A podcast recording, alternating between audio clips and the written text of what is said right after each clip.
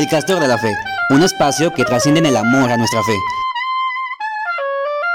Ser esa luz con infinitas posibilidades, llamados para amar y ser amados.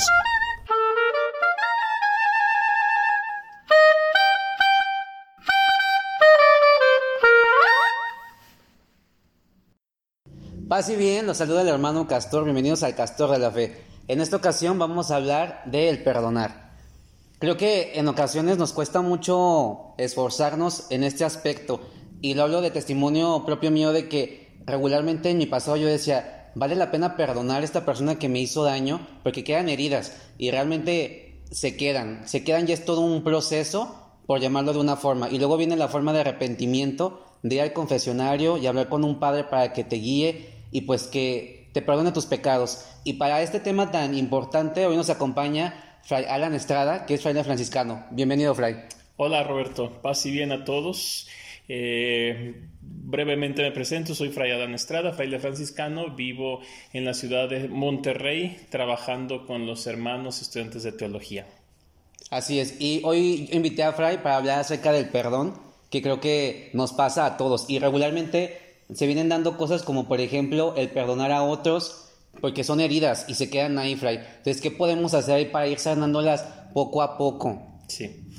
Mira, en primer lugar, eh, a mí me gusta iniciar cuando eh, comparto un tema eh, definiendo qué es o qué son las cosas, ¿no? Perdonar está compuesto de dos palabritas que creo que ya nos dicen mucho lo que significa el perdón. Es perdonare, es decir, para donar. Cuando tú perdonas, donas algo. ¿Qué es lo que donas? Bueno, pues donas de nuevo tu tiempo, regalas de nuevo tu espacio, regalas de nuevo la intimidad en el sentido de que vuelves a aceptar a la persona en tu espacio, en tu tiempo, en tu intimidad, sobre todo cuando el perdón antecede o precede más bien a una ofensa. Es decir, creo que escuchando un poco lo que tu cuestionamiento, cómo hacerle, porque quedan heridas, cuando una persona nos ofende, quedan heridas en nuestro interior, en nuestra conciencia, en nuestra intimidad, porque toda ofensa, bueno, finalmente es una herida a nuestra intimidad y a nuestra conciencia, ¿cómo hacer para perdonar? En primer lugar, eh, como bien decías al inicio, el perdón es un proceso, es prácticamente imposible que el perdón sea espontáneo. Claro que no dudamos que pueda suceder, pero es casi imposible que sea espontáneo. Incluso el dato de la Sagrada Escritura no nos dice que el perdón eh, otorgado por Jesús a los pecadores haya sido espontáneo. ¿A qué me refiero con esto?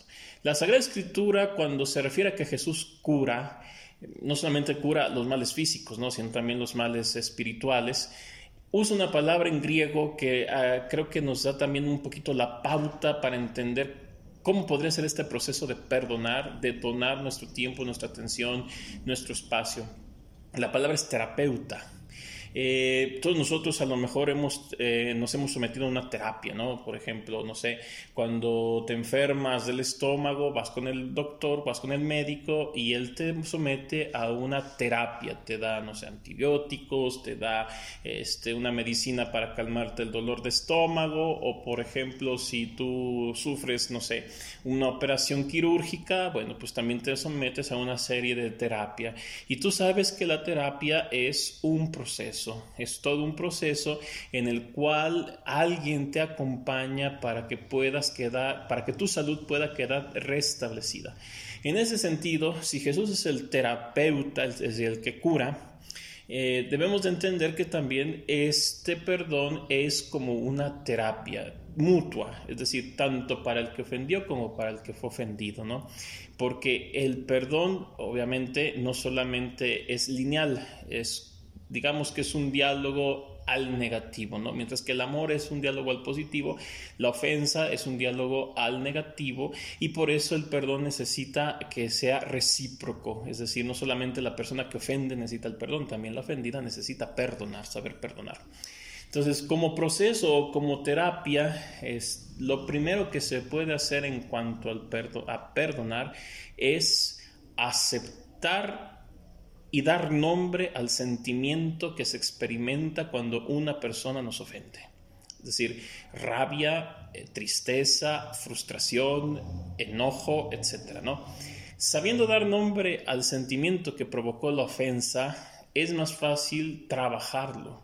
Un texto de, la Sagrada Escritura que a mí me gusta comentar en, a este propósito es cuando Jesús cura a un endemoniado en Genezaret. Eh, más allá del hecho portentoso y del exorcismo que realizó Jesús, hay una frase que Jesús usa, o que el evangelista más bien pone en labios de Jesús. El Señor le pregunta al demonio cómo se llama y él le contesta que son legión. Es decir, para tú poder comenzar un proceso de sanación y de poder perdonar, necesitas ponerle nombre a aquello que te ha causado el dolor. Necesitas ponerle nombre a tu demonio, en pocas palabras, ¿no?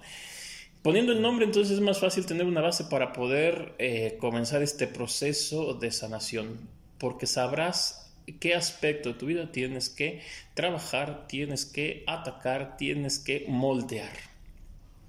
Después de esto, creo que el esfuerzo personal por controlar, por dominar esta pasión, este sentimiento, esta emoción, será la parte más importante. ¿Por qué? Porque siempre va a estar ahí, va a surgir, ¿no?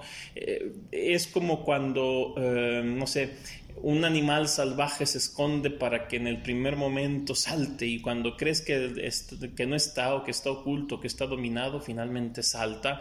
Algo así son este cúmulo de sentimientos y de emociones que habrá siempre algo que detone como si fuera una bomba de nuevo, pero lo importante es saber que el hombre tiene la capacidad de controlarse, de autocontrolarse, de tal manera que la emoción y la, o el sentimiento vaya disminuyendo en su fuerza a tal grado que el perdón no significa que olvides, el perdón significa que cuando haya algo que detone de nuevo el sentimiento, tú seas capaz de controlarlo. Bueno, eso por un lado. También creo que la siguiente etapa para perdonar es haber aprendido algo. Porque tú no puedes ir por la vida sin que eh, tomes un aprendizaje, tanto de las cosas positivas, pero sobre todo de las negativas. Eh, a manera personal, les puedo compartir que he aprendido más de lo negativo que de lo positivo. Claro que duele, claro que, causa malestar, causa un mal entender y saberse débil, entender y saberse ofendido, pero finalmente el aprendizaje que esto deja después de un proceso, de una terapia, eh, es una madurez tanto humana como cristiana, ¿no? Y entonces podrá venir un perdón efectivo, cuando ya el hecho de recordar lo que pasó no te duela, sino que todo lo contrario, tú sepas o entiendas que has eh, superado y has aprendido algo para tu vida. Entonces, perdón es un proceso que puede ser entendido como terapia, pasos para sanar y sobre todo haber aprendido, haber entendido algo positivo para tu vida. No significa no recordar, porque somos seres que tenemos memoria, ¿no? Es imposible olvidar pero al menos cuando te acuerdes ya no te va a doler como los, los primeros momentos o en, los primeros, en las primeras etapas de esta terapia. Exacto, y es que por ejemplo yo me quedo pensando en simplemente en nuestras relaciones, ya sean eh, relaciones amorosas, en mi amistad, llega un punto en el que realmente te dañan y te duele. Y como dice usted, es todo un proceso y dices, yo quiero perdonar a la persona, pero es que realmente el daño está ahí y creo que como dice usted, Fray, es todo un proceso, o sea, darme yo el tiempo de perdonar y que te va a ayudar a crecer como persona, porque a lo mejor hoy en día comprendo que a veces uno pone expectativas o ideales en la persona cuando la persona ni siquiera te está ofreciendo eso, pero es tanto lo que idealizabas y pones expectativas en esa persona que te dañas tú solo, por ejemplo en las relaciones amorosas, en las relaciones de amigos, que a veces uno solo se crea esa imagen, pero la persona no, te está ofreciendo eso, uno se, se crea esas cosas, pero como dice usted, en base a eso, crees uno como persona, te duele, y duele y duele, y pasan años y sigue doliendo, pero te ayuda a crecer como persona para saber seleccionar mejor tu pareja actual, para saber relacionarte mejor con tus amistades, que es todo un proceso, ¿no crees, Frank? Sí, claro. Mira, el problema del ideal, que en realidad no es un problema, es que tú y yo estamos hechos para algo grande. Estamos hechos para amar y ser amados eh, de una manera infinita, ¿no? Y este, podemos traducirlo en términos religiosos, pues es el amor de Dios. El problema del ideal es que no, que ¿qué es eso? Es un ideal. Y como tal, eh, no siempre se cumple o a veces incluso se supera, ¿no? Están las dos partes. Algo que, hablando en las relaciones interpersonales, no solo de amistad, de, amor, de pareja, etcétera, etcétera, algo que nosotros debemos de tener en cuenta es que nadie te va a querer como tú quieres ser querido. Nadie te va a querer como tú quieres ser querido. Si tú inicias una relación teniendo en conciencia eso, te vas a evitar muchas heridas, muchos problemas y muchos daños. Si pasa, ¿verdad? Porque pues uno se emociona con la relación, con la amistad, con el cariño, con esto y aquello, piensa que es la persona indicada, que probablemente lo sea, ¿verdad? Eh, tienes que entender dos cosas. Perdonar significa comprender. perdonar, tú comprendes a la otra persona. No quiere decir que no te quiera, simplemente no te quiere como tú quieres ser querido, lo decía hace un momento, ¿no? Y tienes que eh, respetar la capacidad de cariño, tienes que respetar la capacidad de amor y de atención que la otra persona te da. ¿Por qué? Porque siempre en toda relación hay uno que entrega más que el otro. Y no quiere decir que el otro que entrega menos no sea capaz de amar, no, todo lo contrario, probablemente esa sea su capacidad de amar. Si tú todo trasladas a una relación con Dios, Dios siempre va a entregar todo el ser humano no siempre tiene la capacidad de entregarle todo a Dios, no porque no quiera, sino porque hay cosas que le impiden. Eh, volviendo a una relación amigos o una relación amorosa, pasa lo mismo.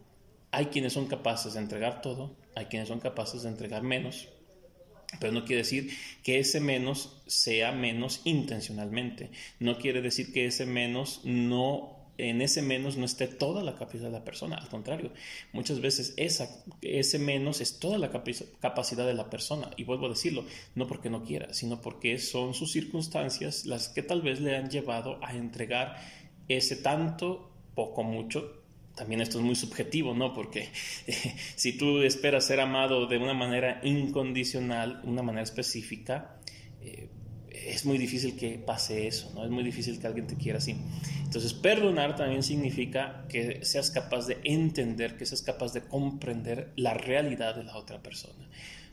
No, nadie puede quererte como tú quieres ser querido. Y si tú tienes en conciencia eso y eres capaz de entenderlo, te vas a ahorrar muchos sufrimientos, muchos problemas y vas a ser capaz de comenzar este proceso de perdón que ya veníamos diciendo, ¿no? Me gustaría también, Fray, tocar un tema que se me hace delicado, pero es importante que viene siendo el perdonar a Dios. Ocasionalmente cuando fallece una persona o te acontecen hechos lamentables, como en mi caso hace poco tuve un accidente, te salen mil dudas y dudas existenciales que es ¿por qué a mí Dios? Inclusive en mi familia se daba mucho el tema de ¿por qué a Roberto le pasó esto si es bueno? Y viene la típica pregunta ¿por qué a la gente buena le suceden cosas malas? Y entonces empezamos a culpar a Dios que hoy en día sé que no. Dios es buenísimo, es puro amor, pero ¿qué podemos decirle a la gente ahí, Frank? Mira, la pregunta sobre el mal, eh, el mal en general, ¿no? Es mal entendido como algo que tú puedes, que te falta. Tú pones un ejemplo muy específico, concreto de algo que te pasó a ti. A ti te faltó la salud por un buen tiempo, ¿no? La pregunta del mal para la religión en general, no solamente para el cristianismo, sino para, todas las religiones, es una pregunta que pone en tela de juicio la misma experiencia e idea de Dios. Yo estoy convencido de una cosa, no es la filosofía, no es eh, las ideologías las que ponen en duda la existencia de Dios, es el mal que pone en duda la existencia de Dios. Si verdaderamente creemos en un Dios que es bueno, ¿por qué hay gente inocente que sufre? ¿no? Y es una pregunta que no solamente te la has planteado tú, se la ha planteado tu familia, se la ha planteado tus amigos. Es una pregunta que incluso la Biblia se la plantea. Tenemos el libro de Job, ¿no? Este hombre bueno, justo, que en un momento dado de su existencia es tocado, así lo dice el texto, ¿no? Es tocado por la mano de Dios en el sentido que se viene sobre su vida en un instante todas las desgracias sabidas y por haber. Y Job, en un momento de desesperación y de dolor, convoca a Dios a juicio. Convoca a Dios a juicio. Eh, al final, la respuesta para el mal no existe, porque Dios no la da. Eh, yo tratando de investigar un poquito esto, sobre todo por las clases que imparto en la Casa de Teología, encontré un libro muy interesante que lleva el mismo título del libro de la Biblia, se llama Job. Eh, y ahí el personaje llamado Mendel Singer, que es un judío, ¿verdad?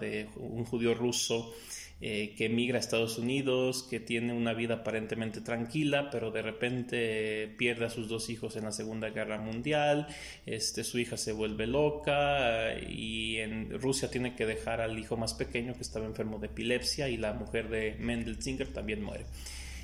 En ese momento, cuando se le viene encima todas las, em, todas las desgracias, él se dirige a la sinagoga, abre el libro de los Salmos y encuentra el Salmo número 8 que dice, ¿qué es el hombre para que te acuerdes de él, el ser humano, para darle poder? Lo hiciste poco inferior a los ángeles, lo coronaste de gloria y dignidad, etc. ¿no?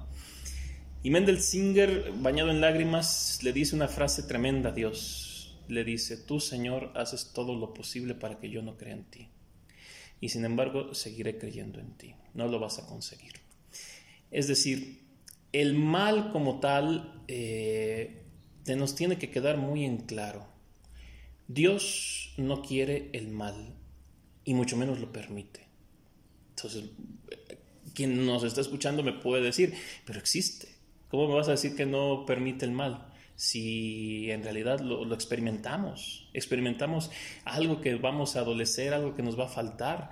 Eh, simplemente, eh, por poner un ejemplo también muy cotidiano y muy concreto de estos tiempos, la pandemia, ¿no? ¿Cuántas personas están muriendo inocentemente y solas y de una manera catastrófica en los hospitales o en sus casas, etcétera, ¿no? Familias enteras que se han terminado por, por culpa de esta pandemia. Y vuelvo a decirlo, ¿no? Se viene la pregunta, ¿dónde está Dios actuando en todo esto?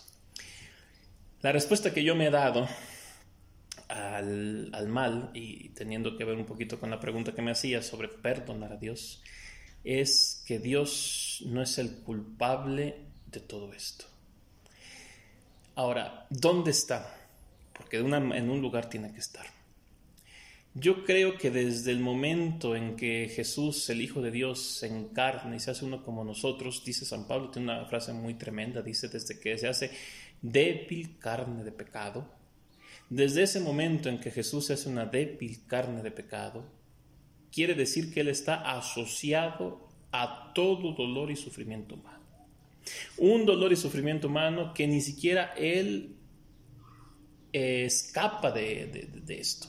¿Por qué? Porque sufre la experimenta lo que el ser humano experimenta cuando le falta algo, cuando le hace mal algo, cuando se siente en soledad, cuando se siente en tristeza, cuando se siente en depresión. ¿Para qué lo experimenta? ¿Por una compasión hacia nosotros? Sí, pero no solamente como una compasión.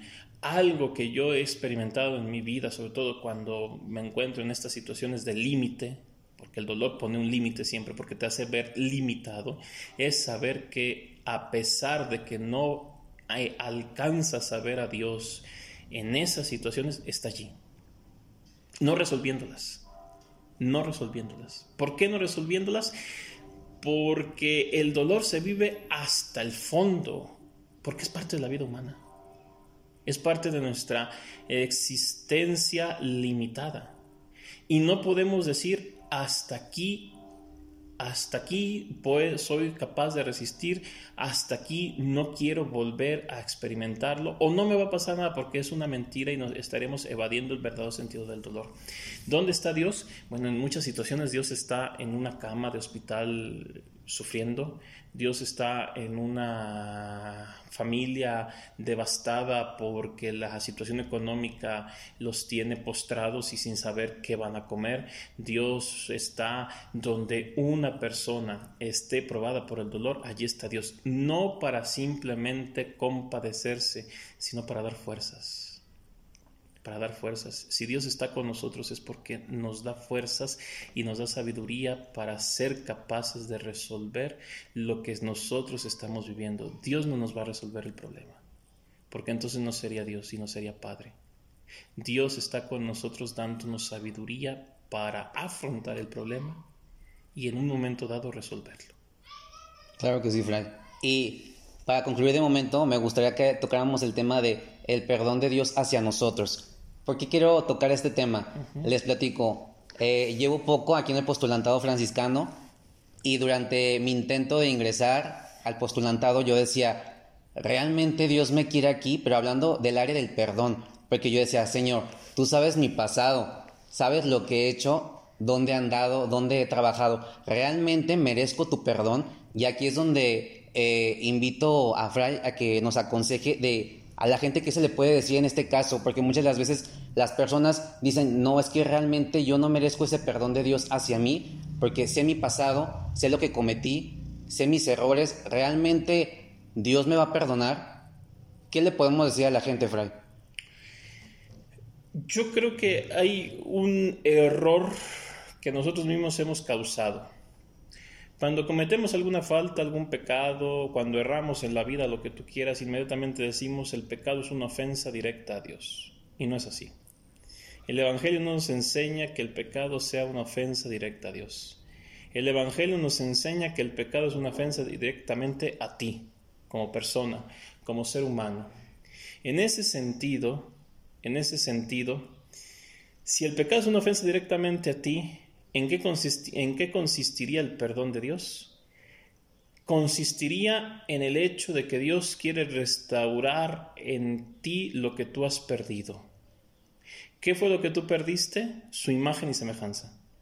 El pecado lo primero que deforma es la imagen y semejanza de Dios que llevamos tú y yo llevamos en nuestro corazón.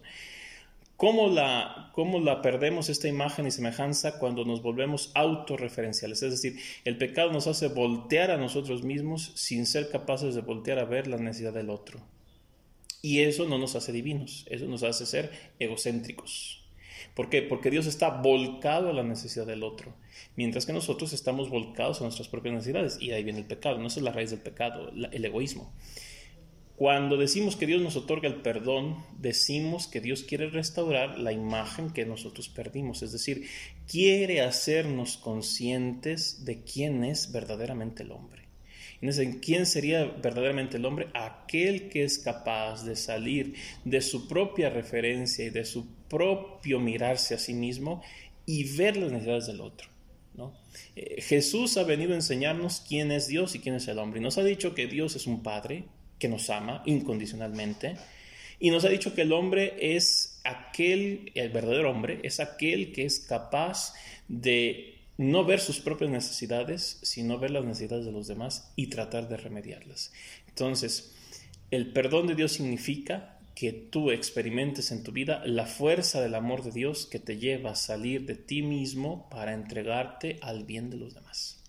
Wow, no, pues nos vamos con mucha enseñanza, con mucho aprendizaje Fray Alan, yo agradezco muchísimo que haya aceptado esta invitación y creo en las diosidencias del hecho de que tenía que tocarnos y coincidió que esta semana llegara a la casa y se diera esta oportunidad. Realmente agradezco mucho su participación y cuando guste aquí es bienvenido. Quien quiera contactar a Fray Alan se puede comunicar en nuestras redes sociales, tanto en Instagram como en Facebook como El Castor de la Fe. Fray Alan, ¿algo que nos quiera compartir antes de despedirnos? Siempre seremos capaces de ser mejores. Dios siempre va a confiar en nosotros y nosotros seamos capaces de confiar en nosotros mismos. Muy bien, Fray, aprovechando que está aquí, ¿nos puede regalar su bendición, por favor? Claro que sí. Que el Señor esté con ustedes y la bendición de Dios Todopoderoso, Padre, Hijo y Espíritu Santo, descienda sobre ustedes y permanezca para siempre. Amén. Que reciban un gran abrazo, lluvia de bendiciones, paz y bien.